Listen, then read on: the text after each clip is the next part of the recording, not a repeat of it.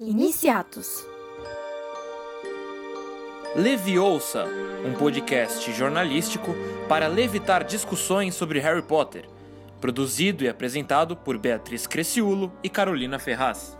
Olá, Potterheads! Eu sou a Carol. E eu sou a Bia. Está começando agora o Amortentia, o quarto episódio do Leviosa. E a nossa conversa de hoje é sobre os fãs do universo Harry Potter. Estudo dos Trouxas o momento profeta diário da discussão. Hoje vamos analisar você que está ouvindo esse podcast. Isso, você mesmo. Você que é fã de Harry Potter será o tema do nosso debate. Como a gente já sabe, a obra é um fenômeno. Porém, a verdade é que ela só se tornou o que é hoje graças aos fãs. Tanto que em maio de 2021, a Warner Media anunciou um programa de TV pensado especialmente para os amantes do bruxinho. Os fãs estadunidenses maiores de 14 anos poderão se inscrever no site oficial para participar do programa de perguntas e respostas sobre o universo da saga. Além disso, em comemoração aos 20 anos da série, a produção contará com várias participações especiais.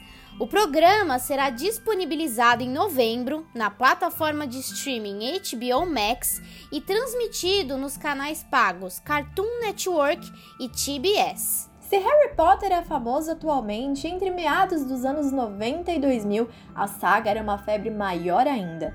Justamente pela proximidade dos lançamentos dos livros e filmes, o Bruxinho fez muito sucesso.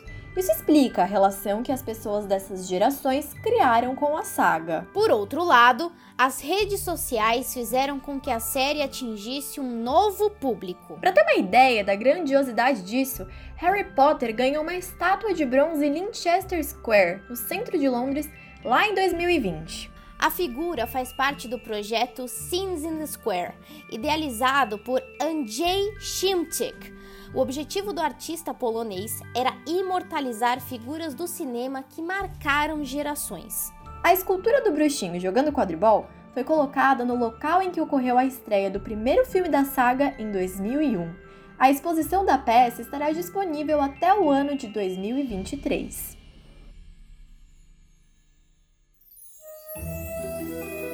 Sonoros o tipo de bate-papo que teríamos no salão comunal. Agora, vamos falar com pesquisadoras e fãs da saga para entender a relação dos fãs com a saga Harry Potter. Adriana Amaral é professora de comunicação na Unicinos, no Rio Grande do Sul, e trabalha com temas relacionados à cultura pop e tecnologia. A pesquisadora afirma que a figura do fã é marcada por estereótipos desde a sua origem. Se a gente for voltar nos estudos mais históricos, lá dos anos 70, 80, então mostram muito num primeiro momento que a gente chama de psicologização, né, que mostra assim, ah, são pessoas solitárias, uh, fanático, né, a origem do, da palavra fã tem a ver com fanático, que tem a ver com uma questão de religião, né. Além disso, a Adriana ressalta que o surgimento das redes sociais propiciou um novo campo de análise para esse movimento. Quando há essa passagem mais para a questão midiática, também mais ampla, a gente vai ver que começa a ver esse estereótipo relacionado muito a questões de gênero. Ah, mulheres fãs, né? Ah, histéricas que gritam, vão atrás dos ídolos. Então tem um pouco dessa desse estereótipo, né, que eu acho muito engraçado porque torcedor de futebol faz exatamente a mesma coisa e não não parece não parece passar por esse mesmo julgamento na mídia. Com o passar dos anos, a imagem do fã vem mudando cada vez mais. Depois, com o tempo, né, os estudos vão mostrando que, que os fãs acabam ganhando assim uma proeminência, sobretudo a partir aí da, da explosão, da popularização das mídias digitais, das redes sociais, porque aí vai se entendendo que eles são parte de uma audiência mais ativa, mais engajada, né? Então e vão entendendo que são consumidores, que são pessoas que mantêm o senso crítico, né, muitas vezes, que criticam os próprios produtos, que têm exigências, né, que, que fazem, inclusive, muitas vezes se mobilizam em torno de algumas práticas ativistas. Uh, então, acho que houve um pouco essa mudança, sim, né, principalmente na forma como a mídia trata, mas ainda, ainda tem estereótipos que aparecem em determinadas matérias. Né? Larissa Beco, que é doutoranda em comunicação pela Unicinos, concorda com a visão de Adriana e destaca que ser fã tem se tornado cada vez mais comum. Eu acho que cada vez mais a gente está tendo esse, essa percepção e nos assumindo enquanto fãs de coisas, né? É muito difícil a pessoa não ser fã de nada. Uh, e aí isso também vai, acho que vai ajudando nesse entendimento, né? Eu conheço várias pessoas que por muito tempo levantaram essa bandeira do eu não sou fã, mas eu tenho todos os discos, eu fui a todos os shows, eu assisti todos os filmes, eu assisti toda a série, eu já assisti a série mais de uma vez. Eu tenho o pôster, eu tenho a camiseta. Então, aquela coisa, você pode até não se assumir enquanto fã, mas as suas práticas são de fã. Né? Fãs fazem isso. E certamente, se você encontrar outra pessoa que goste da mesma coisa que você, você vai querer falar sobre isso. A influenciadora Luana Andrade, de 23 anos, cita sua própria experiência como fã de Harry Potter como um exemplo. Eu lembro que eu mesmo tinha vergonha, assim, de sair com camiseta de alguma coisa que eu gostasse, principalmente Harry Potter, para não ser taxado justamente disso, sabe? De, ai, a inteligente, ai, como ela é culta, ela lê. Porque tem muitas essa, essas besteiras, assim, principalmente na escola, né? E hoje em dia é bem isso que você falou. Todo mundo, inclusive se você não for fã de nada, você é o esquisito, né? Primeira coisa que você pergunta é, ah, do que você gosta, o que você assiste. Eu acho que, principalmente filme de super-herói, essas coisas estão muito em alta, né? De acordo com Larissa, a definição de fã se dá a partir do grau de interesse de uma pessoa por um tema. O fã, no final, ele é isso. Ele é alguém que tem um, uma relação de afeto com alguma coisa. Não significa que ele precise saber tudo sobre aquela coisa. Não significa que ele precise consumir tudo daquela coisa, porque às vezes o consumo implica uh, questão financeira. Às vezes a gente não tem dinheiro para consumir tudo. A gente vai consumir o que a gente pode consumir, né? Mas se, eu, se existe um esforço, existe um interesse e se existe essa ligação de afeto, eu acho que já a pessoa já pode se considerar fã. Os símbolos são parte do universo dos fãs. Em alguns momentos, eles podem surgir em um contexto positivo que promova reconhecimento.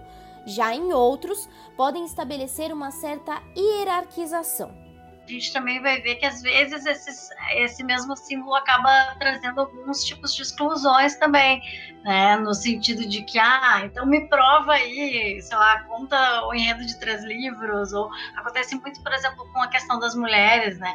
Ah, então me diz aí três GPs que tu leu, se tu tá vendo isso. É, e às vezes simplesmente as pessoas uh, também usam aquilo porque acham bonito e não tem um aprofundamento, né? Então, uh, tem vários níveis níveis de investimento em ser fã, né? Então, uh, como eu estava falando, essas simbologias elas são super importantes, né? E elas trazem essa questão da identificação, da demarcação e também trazem muitas vezes algumas hierarquias também. Ah, quem é quem está mais tempo no fandom reconhece tal coisa e o outro não reconhece. Tem o próprio uso da linguagem na internet, né? Que às vezes vai se popularizando, né? Além disso, Luana chama atenção para como os símbolos aparecem no universo da saga. Eu acho que os símbolos são muito, muito presentes em Harry Potter, né? A gente tem símbolo das casas, símbolo das relíquias, onde cada livro, cada parte da história tem ali um símbolo que marca. E principalmente quando a gente é mais novo, a gente gosta dessa coisa de sempre estar tá usando um amuleto, usando um colar de uma coisa que a gente gosta, até mesmo porque isso facilita com que a gente faça amigos, né? Às vezes você tá usando um colar de uma coisa que outra pessoa gosta, aí a pessoa já bate o olho, já vai falar com você, e eu acho que isso conecta muito mesmo as pessoas. Eu já fiz muitos amigos justamente nessas ocasiões, assim, você tá conversando com a pessoa, do nada você bate o olho, ela usa um colarzinho ali de Harry Potter, seja um raio, símbolo das relíquias, o que for, às vezes, a relação do fã com os símbolos é tão impactante ao ponto de ser eternizada na pele. Tatuagem também é uma coisa que eu acho muito doido, que é difícil você achar uma galera assim da minha idade que não tenha uma tatuagem de Harry Potter. Era meio que obrigação, quando você fizesse 18 anos, a sua primeira tatuagem ser de Harry Potter. E eu acho que esses símbolos é, é muito legal, porque principalmente criança, assim, gosta de usar camiseta de tema, né, de alguma série, de algum filme. E aí eu acho que acaba atraindo outras pessoas a se reconhecerem entre si. Luana ainda relembra um caso do dia a dia em que ela passou por esse processo de identificação com uma nova colega de trabalho. Tem uma menina que entrou no meu trabalho recentemente e do nada eu tava no banheiro escovando o dente e eu vi que ela tinha uma tatuagem das relíquias. Aí eu já comecei a me coçar, né? Aí eu cutuquei assim ela e mostrei a minha, né? Que eu também tenho uma. Aí pronto, já é minha melhor amiga da vida.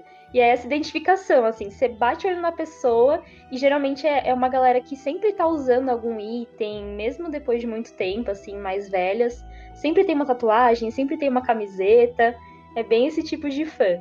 Larissa explica que se reconhecer enquanto fã é um processo identitário muito importante para várias pessoas. E a gente tem pessoas muito heterogêneas dentro que formam como se fossem assim nichos de consumo com outras pessoas que têm interesses parecidos e que têm uh, talvez é, outros aspectos da sua personalidade que são parecidas, né? Então a gente tem assim uh, um grupo muito forte LGBT, por exemplo, que consome uh, Harry Potter e que se afeiçoou à, à franquia que consome os produtos e que interagem entre si, porque além do interesse no produto, também tem essa questão né, da, da sexualidade, da identidade de gênero, que pode estar tá, assim servir como mais um elo, né, entre esses consumidores, o que facilita muito a interação.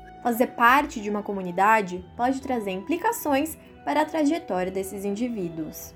Um determinado momento eu achava que que era um hobby, era uma coisa importante na vida das pessoas, mas não deixava de ser um hobby. E aí quando a gente vê que, bom, uh, tem pessoas que conseguem ampliar as suas relações sociais, por exemplo, graças a um exercício de fã, porque sem aquele estímulo do consumo, da troca, da experiência.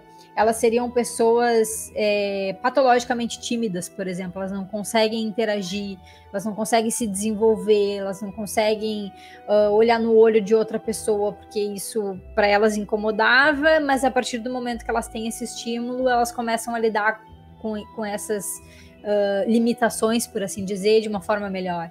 Ainda assim, a comunidade também pode apresentar aspectos negativos. As pessoas falam, ah, os fãs são tóxicos. E eu acho que fãs são tóxicos porque muitas vezes seres humanos são tóxicos, né? E os fãs, eles são pequenos grupos de seres humanos. Então, se a sociedade como um todo, os grupos como um todo, eles são tóxicos, isso vai repercutir nesses grupos menores. Adriana afirma que essas relações costumam surgir ainda na juventude Porém, a identificação pode permanecer pelo resto da vida e até ser passada adiante. Quando você é jovem, num, num, em determinados tipos de juventude, tá? Não é em todo, não. A gente não pode generalizar, mas pensando assim nesse padrão mais classe média, etc., a gente vai ver que as pessoas, né, nesse período, nessa fase da vida, elas têm um maior tempo para investir afetivamente, em, em, participar de grupos, em, em investir o tempo mesmo nessas questões de do que elas gostam dos produtos culturais. Né? Com o tempo, o que, que, vai acontecendo? As pessoas vão entrando na faculdade, vão estudando, enfim, vão tendo que trabalhar, sustentar a família, enfim, aí esse esse tempo de fazer isso, né, o tempo do lazer, do entretenimento, ele um pouco diminui, mas é, o que se viu nos últimos anos é um pouco isso do que eu falei para vocês, que que aí, enfim, algumas pessoas estabilizaram e hoje elas conseguem dividir o tempo e levam até a família, virou um programa também familiar, né, a questão da, dessas franquias, né, e, de, e, não só das franquias, mas shows, uh, tudo que tenha relacionado com, com esses produtos midiáticos culturais. Larissa concorda com essa opinião como que a franquia acabou acompanhando muito desses fãs. Muitos começaram a, a ter contato com, com a série de livros, né, ainda no, no ensino fundamental, no ensino médio, mas continuaram fãs é, dos outros produtos, continuaram a, a, a, de uma certa forma com esse esse afeto estabelecido, essa relação de, de afeto estabelecida, mesmo depois de estarem talvez fora, entre aspas, do que seria a idade, uh, talvez considerada normal para os fãs de Harry Potter, né? O jornalista Diego Novaes é dono de um dos primeiros canais no YouTube sobre a saga, o Observatório Potter. Ele explica que existem vários tipos de fãs de Harry Potter. Hoje eu enxergo que o fã de Harry Potter que tem a minha idade, ele já tá em outra fase da vida, mas ao mesmo tempo ele ainda gosta, tem um carinho enorme pela série, diferente da, dos fãs que a série vem conquistando ao longo dos anos através de diferentes plataformas. A gente pode citar o próprio YouTube, que hoje é um canal, é um meio que incentiva novos fãs através de conteúdos diários, semanais sobre a série. Temos também o TikTok agora que está chegando, que muitos fãs novos, os próprios parques de diversões, eu acredito que hoje o pai e a mãe levam o filho lá para o parque, ele se encanta, ele começa a gostar da série. São diferentes meios que fazem o fã. Hoje eu diria que existe o fã da minha geração e fãs que estão chegando agora, que estão surgindo, mas é muito legal ver como a série consegue em, ó, ela foi lançada em, 90, em 97 até 2021 conseguir gerar fãs novos todos os anos. Luana acrescenta que os fãs da saga podem possuir algumas características em comum. Eu acho que os fãs de Harry Potter eles sempre foram vistos como aquela galera mais geek, né? Aquele pessoal que na escola era mais quietinho, gostava de ler, que estava sempre com o livro na mão. Geralmente era a galera do que sofria bullying, né? Sendo sincera. E, mas assim, é um pessoal que é sempre conhecido por ser muito fervoroso, sabe? Eu acho que das, de todas as sagas, novamente, é a saga que tem fãs mais fervorosos, mais apaixonados. E eu, eu, sinto que é esse estereótipo sempre. Tanto que se na rua eu bato o olho numa pessoa e falo, nossa, certeza que é fã de Harry Potter. Que você vê que é uma galera que gosta mais de livros, que é mais tranquila, que gosta de fazer um debate na internet sobre alguma coisa. Diego conta ainda que, por ter se tornado um fenômeno, Harry Potter continua rendendo uma série de conteúdos diferentes. Eu acho que existem séries que simplesmente são atemporais, são para sempre, graças ao, ao amor que os fãs sentem por ela. Harry Potter é uma dessas séries. É, os fãs sempre foram muito, muito, muito dedicados a ela. É, continuam consumindo conteúdos, tanto que canais de Harry Potter no YouTube, o próprio Observatório Potter, chegou nesse tamanho justamente pela fidelidade dos fãs. Mas eu diria também que foi também o fato da série continuar tendo conteúdos novos sendo lançados. Animais Fantásticos agora nos cinemas, tivemos uma peça de teatro Harry Potter e a Criança Amaldiçoada, os próprios parques de diversões. Uma questão polêmica que envolve os fãs da saga é justamente se existe ou não uma idade limite para gostar de Harry Potter.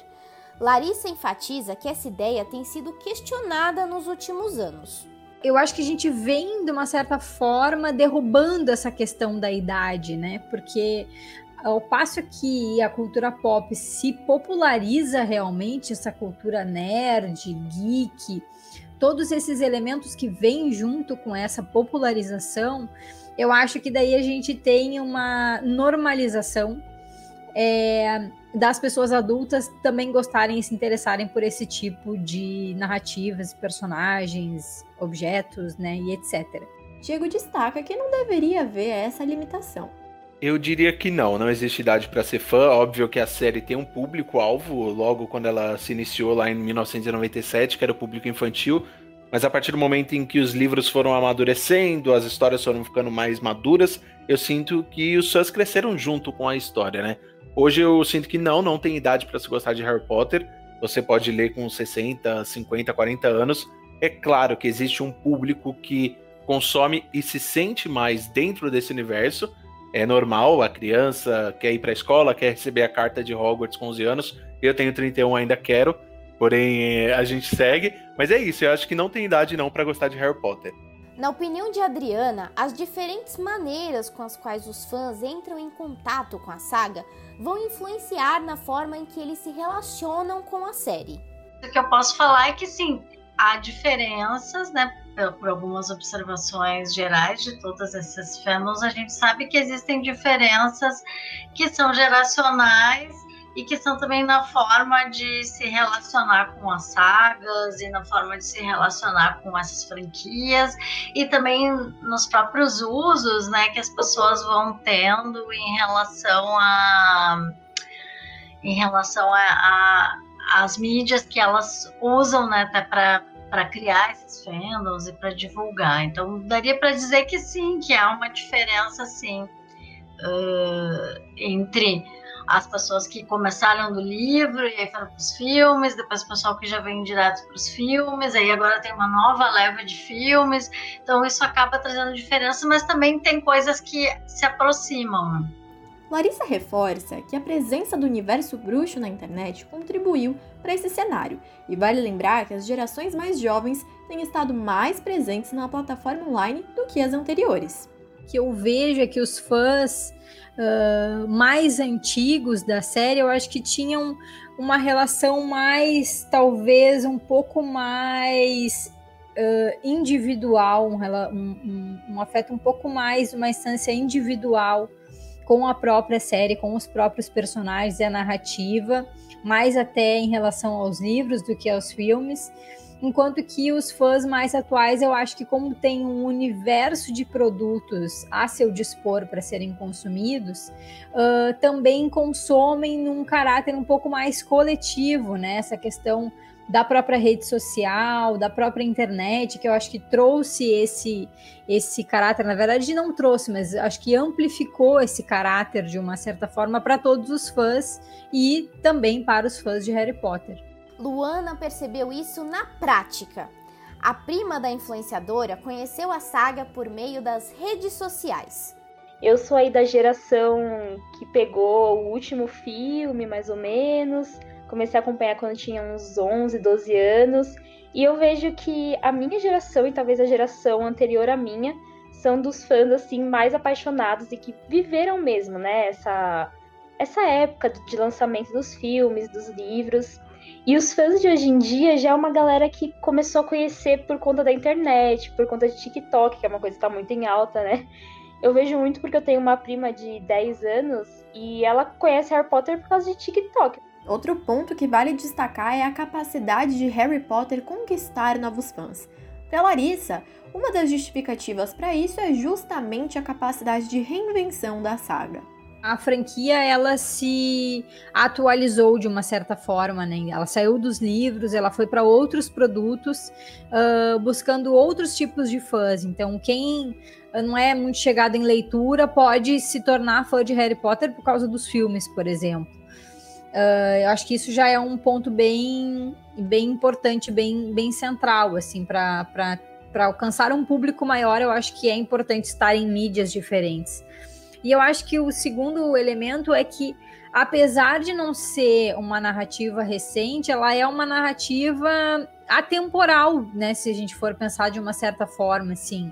Ela tem, uh, eu acho que é uma coisa muito muito forte dentro de, do gênero da fantasia, né? Essa possibilidade de se criar um novo universo, um novo mundo em que tudo ali pode fazer sentido, né? Não é uma coisa assim, ficou velho, né? Agora não faz mais sentido, porque é fantasia, então a fantasia ela continua fazendo sentido. Vai passar 10 anos e ela vai continuar fazendo sentido. Além disso, outro recurso utilizado para conquistar o público são os produtos relacionados ao tema. Anos atrás, os fãs ainda eram vistos como um grupo de nicho. Por outro lado, hoje eles têm uma relevância mercadológica muito maior. Isso explica o aumento dos conteúdos e objetos voltados para o universo geek. Porém, para os fãs, a compra desses produtos vai muito além do puro consumo. Se trata de um relacionamento afetivo. Quando a gente gosta muito de uma determinada coisa, a gente quer uh, estender a nossa experiência com aquela coisa.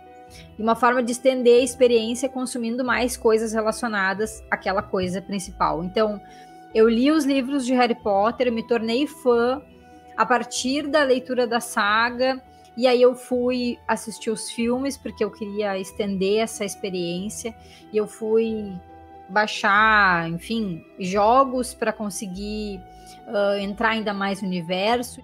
Nossa, Bia, toda essa conversa sobre coleções me fez pensar nas Horcrux.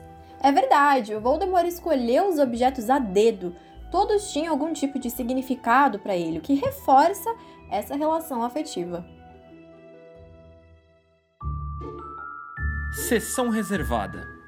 A hora de dar uma de Hermione. Hoje também vamos saber mais sobre como funciona o quadribol na vida real. É isso mesmo, você não ouviu errado não.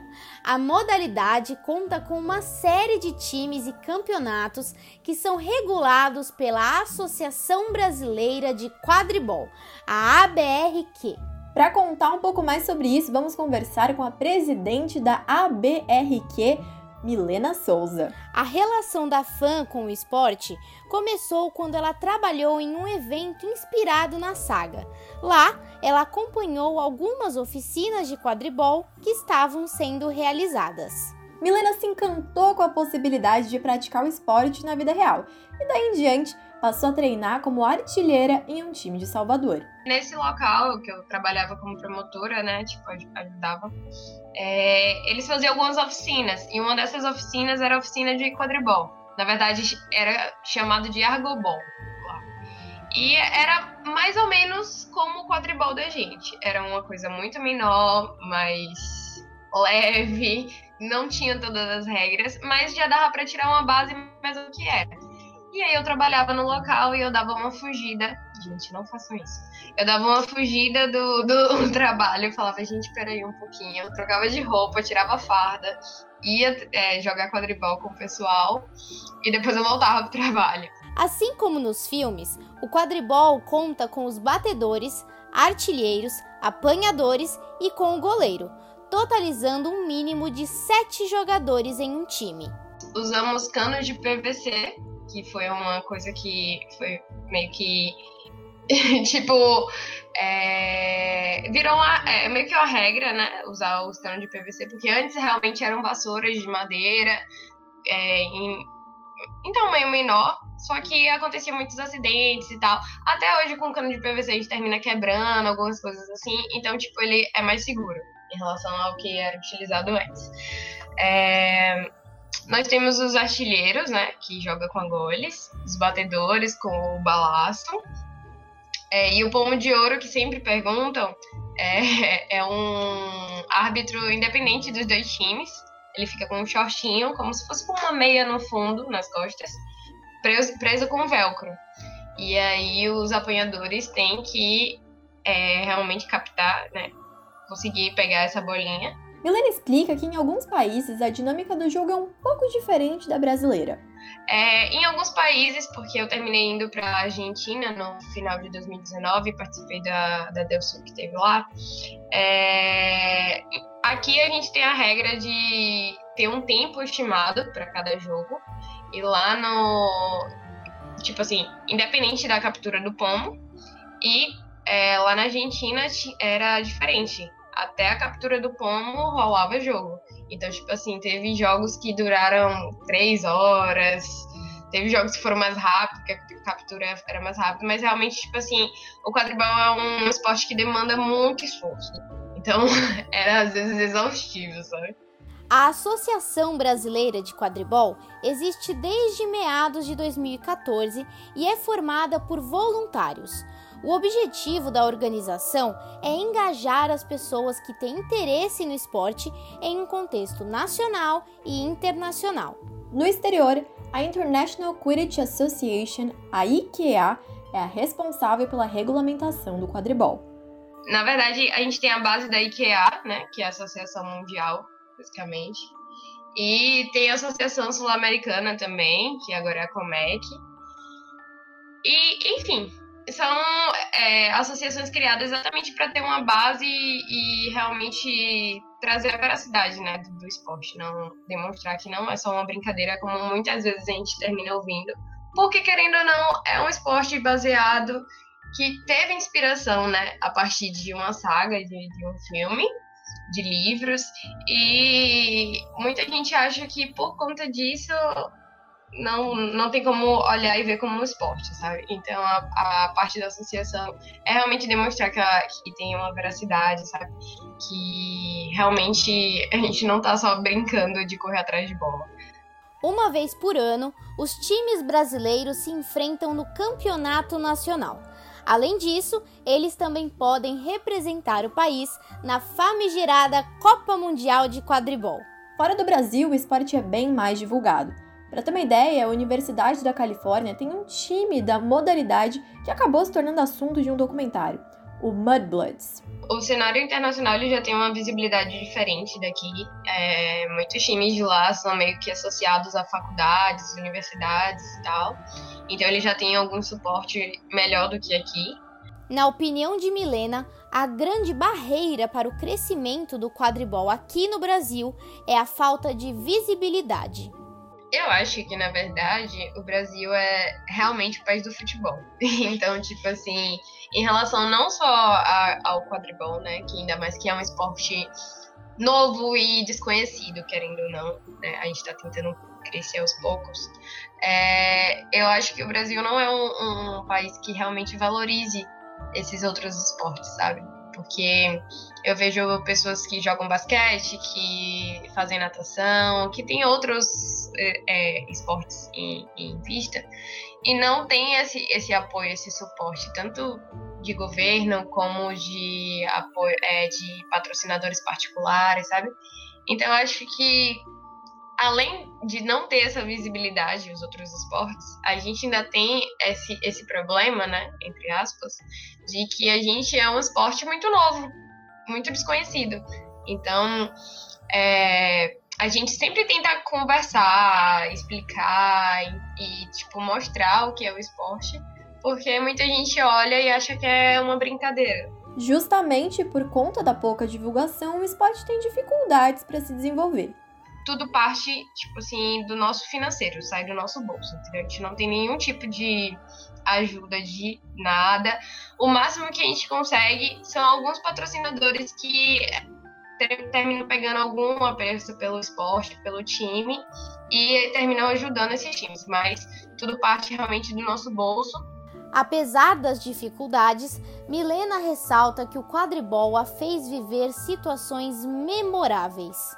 Inclusive, eu tenho um dedo machucado por conta disso. Mas não terminou sendo em jogo, terminou sendo é, em uma entrevista. A gente conseguiu uma entrevista aqui em Salvador.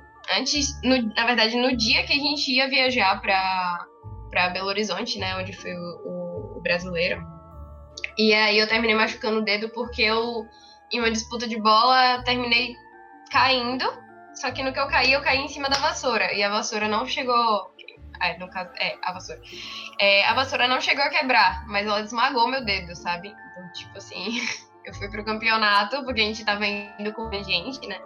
A gente tava indo com 10 jogadores, então era uma demanda muito grande de jogos para a quantidade de jogadores que a gente tinha, mas o mínimo é 7, então a gente tava ok.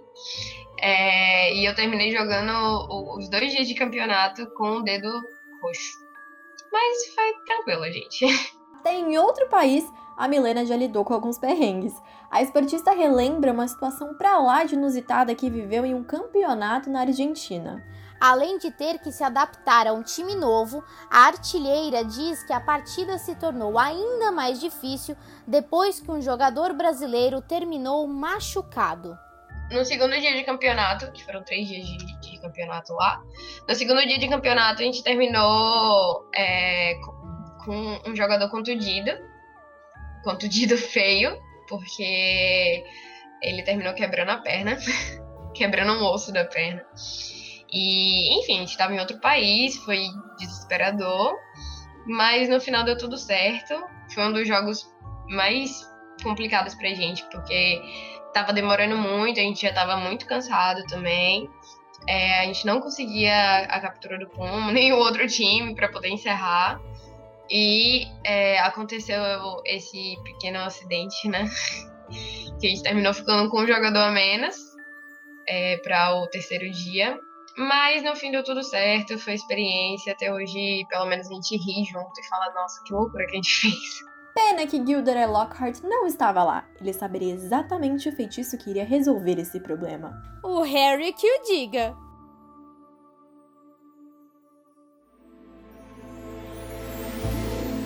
Revele o Potterhead. Uma conversa com os nossos eleitos. No bate-papo de hoje, vamos conhecer o casal de fãs Patrick Carvalho, de 32 anos, e Michael Oliveira, de 25 anos, que vivem na Baixada Fluminense. A vida deles mudou completamente em 2021, depois da adoção de Alexandre, de 9 anos. A família estourou nas redes sociais depois que publicou o vídeo em que apareceu revelando a adoção por meio de uma carta inspirada no universo bruxo. O Harry passava por todo aquele tormento, né, numa família que não gostava dele, né, com os tios e tudo mais, que tinha aquela implicância ferrenha com ele. E receber a carta, né, que até então ele não conseguiu ler a carta, mas o Hagrid foi lá e salvou o filme. Mas é, receber a carta foi algo libertador pro Harry. Foi quando ele viu que a vida dele tinha uma magia, sabe? Que a vida dele era muito diferente daquilo que ele vivia ali, que tinha um mundo lá fora esperando por ele. Então a gente pensou, poxa, por que não contar pro Alê, contar pro nosso filho, né? Que a jornada dele agora vai começar de uma forma tão incrível e contar de uma forma mágica. A gente não queria ser só mais um casal de pais que chega lá no abrigo e fala: Oi, filho, aqui o papel, o documento é, você vai, vai para casa. Não, não é isso. Então a gente queria que realmente tivesse um significado para ele, da mesma forma que tem pra gente. Então a gente pensou, poxa, se o Harry recebeu a carta e, tipo, tinha um mundo mágico lá fora esperando por ele, por que, que o Alê não pode ter a mesma sensação, sabe? Por que, que ele não pode sentir aquilo? Harry Potter já acompanha Patrick e Maicon há muito tempo. Para o maquiador, a saga foi importante no processo de lidar com a perda de pessoas e entender mais sobre a sua sexualidade. Além disso, a série também se relaciona com experiências pessoais de Alexandre. E a gente pensou, por que não é, iniciar uma nova jornada, né, com uma vida com a gente agora e de uma forma tão especial, inspirada naquilo que a gente mais ama. Poderia ser Star Wars, poderia ser Naruto, poderia ser N coisas, mas o Harry Potter é algo assim que a gente leva e que a gente está passando pro Ale, agora ele também já é fã, já fez teste, então por que não passar para o nosso filho isso, sabe? Eu acho bem legal. Esse foi exatamente o motivo para o casal ter escolhido uma carta de Hogwarts para informar Alexandre sobre a adoção. A gente falou que era era uma visita somente, né? Uma visita cheia de gente, né? Porque fomos eu, fomos eu e o Maicon, a minha madrinha e um amigo nosso para poder buscar ele. E a gente falou que era uma visita, que a minha madrinha tinha voltado de viagem, ela queria muito conhecer ele. E nós levamos a carta do Harry Potter. Eu fiz a carta, eu escrevi a carta todinha, né, como o Harry recebe no filme. E a gente entregou para ele. De início a gente deu um videogame, a gente deu a carta, demos o livro e demos uma carta. Porque isso era algo muito especial. E assim, por mais que o Ale ele não cresça, né, com o Harry Potter igual nós crescemos, a gente quer que ele tenha esse momento mágico, tanto da leitura, quanto dos filmes, quanto do que isso representa pra gente. Então eu acho que é aquela questão de não deixar é, a magia morrer, deixar a magia acabar. Apesar de ser meio-irmão de Alexandre e tê-lo criado até os 4 anos de idade, Patrick afirma que a adoção foi uma vitória. Eu recebi a ligação do abrigo e desde quando isso aconteceu, o Maicon, acho que a ansiedade dele foi maior do que a minha. ele foi a pessoa que. um alicerce, né? O porto seguro ali de, de falar, de não, vambora, não fica nervoso, agora vai dar tudo certo, eu tô com você. E o processo de adoção, quando você é sozinho, é uma coisa muito demorada. Então, uma das coisas que me surpreenderam bastante, né? que eu já esperava do Michael, mas são coisas, são atitudes, pequenas atitudes, pequenos gestos que fazem toda a diferença no relacionamento quando você tá com alguém. É que desde o início ele falou: ó, a gente tá nessa juntos e a gente vai encarar isso juntos. Então, desde o início, acho que a gente não nasce com um manual de pai e mãe, né? Acho que isso é uma coisa que é engraçado falar, porque hoje eu entendo exatamente o que minha mãe passou esses anos me criando. Porque acho que desde quando a gente recebeu a ligação, parece que automaticamente é, nós nos tornamos grávidos e quando o Ale chegou foi o momento que ele nasceu e começou a, a ter esse sentimento paterno na gente. Foi uma coisa bem legal e bem engraçada ao mesmo tempo. O maquiador relembra que o processo completo da adoção aconteceu em menos de seis meses. Segundo ele, o fato de Alexandre ter uma memória afetiva da época em que viveram juntos e seu relacionamento com Maicon facilitaram tudo. O pai conta ainda que a relação de Maicon e Alexandre foi boa desde o começo. Então a gente deixou ali com um espaço bem amplo e bem aberto para ele ter um momento dele, é, para ele poder perguntar o que ele quisesse perguntar, para ele poder ter o momento dele também, de ter o um momento de intimidade, de, de perguntar coisas, né? De, porque assim, é, é uma família composta por dois pais, então acho que qualquer criança ou qualquer pessoa teria perguntas a fazer. Mas com relação a isso, a aproximação dele com o Michael foi super tranquila, super de boa. E o Ale é uma criança muito inteligente, as tias do abrigo falam isso, que ele tem uma mente assim muito evoluída e ele fala sobre tudo, ele fala de temas assim que você fica surpresa. Se você parar para conversar com ele, ele fala sobre trans, ele fala sobre a relação que eu tenho com o Maicon, ele fala sobre como vai ser a relação dele no colégio com as outras crianças, então ele é uma criança muito evoluída. Já quanto à repercussão do vídeo, Patrick explica que não imaginavam que alcançariam o tanto de visualizações que eles acabaram conquistando. De início a gente ficou com muito medo, com muito receio, porque a gente falou, bom, a gente não queria de forma alguma expor nem o Alê, nem expor nada assim dessa forma. Só que ao mesmo tempo a gente entende o seguinte, é, nós vivemos né, o início né, lá, quando eu tinha meus 14, 15 anos, que a gente não podia nem falar sobre ser homossexual, sobre gostar de rapazes, porque gerava todo um preconceito que hoje eu acho que quando a gente tem uma vitória tão grande nesse nível, tipo, que a nossa família realmente existe, porque se você colocar uns 12 anos atrás, a nossa família não poderia existir oficialmente, entendeu? Era algo muito assim em anonimato, sabe? Era uma coisa assim, olha, ninguém falava que o João tinha dois pais ou que a Maria tinha duas mães, ninguém falava sobre. Então, eu conversei com o Mike, a gente falou da importância de realmente mostrar isso para o mundo. Maicon e Patrick tiveram a agradável surpresa de receberem uma série de mensagens carinhosas nas redes sociais.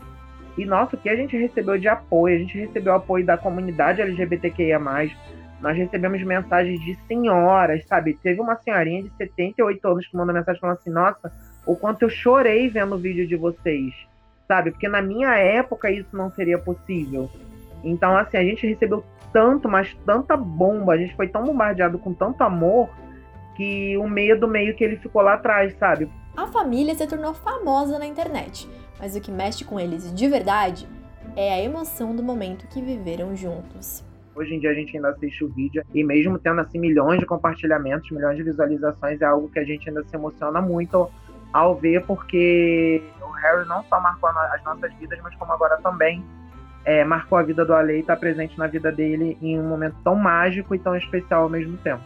Finalmente juntos, hoje Maicon, Patrick e Alexandre estão escrevendo novos capítulos de suas histórias e Harry Potter segue acompanhando essa trajetória. Eu acho que todos nós passamos por momentos muito difíceis das nossas vidas. Eu acho que diariamente nós somos rodeados por dementadores, é, apesar da gente não conseguir ver, mas nós somos. É, eu coloco muitos dementadores como nossos sentimentos, mas eu acho que isso não pode ser algo que te bloqueie de fazer algo que você queira ou de você lutar pelos seus sonhos e de você correr atrás daquilo que você acredita, sabe? É, por muitos anos eu sonhei em ter uma família, sabe? Me casar com alguém que eu gostasse, que eu amasse, que fosse companheiro ali e poder ter o meu filho, sabe? Poder ter o nosso filho. Então, assim, eu tive vários dementadores no decorrer do caminho, mas em momento algum eu deixei o, o amor de lado.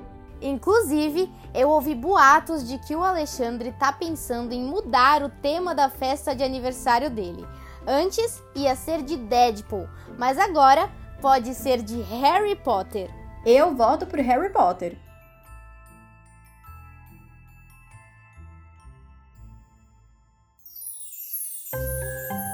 Penseira um quadro para repensar momentos da saga. Os fãs e os seus ídolos foram o assunto do episódio de hoje, e por esse motivo vamos relembrar como essa relação foi retratada na saga. não dá para falar sobre esse tema sem deixar de mencionar o famoso escritor Gilderoy Lockhart.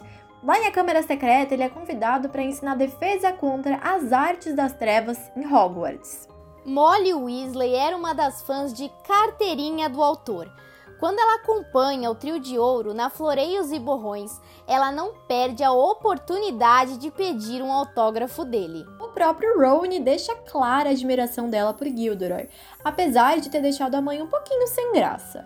Ainda vale destacar que durante a grandiosa entrada para dar a primeira aula dele, Hermione e as outras meninas de Hogwarts se mostram muito entusiasmadas com a chegada de Gilderoy na escola. Porém, Gilderoy não era a única celebridade de Hogwarts. Harry também acabou passando por poucas e boas por causa da sua fama. Colin Creevy, um aluno do primeiro ano da Grifinória, vivia o perseguindo em busca de uma foto autografada. Nigel também estava doidinho por um autógrafo do Harry. Em O Cálice de Fogo, Ron prometeu para o menino que conseguiria uma assinatura do amigo famoso. Quem aí não se lembra de quando Ron era fã do Victor Krum? Mesmo que essa relação não tenha continuado muito boa com o passar do tempo, né? Durante a Copa Mundial de Quadribol, Ronnie não escondeu a sua torcida pelo atleta. A Gina até perguntou se ele estava apaixonado pelo jogador, mas logo que o Krum começou a paquerar a Hermione, a coisa mudou rapidinho.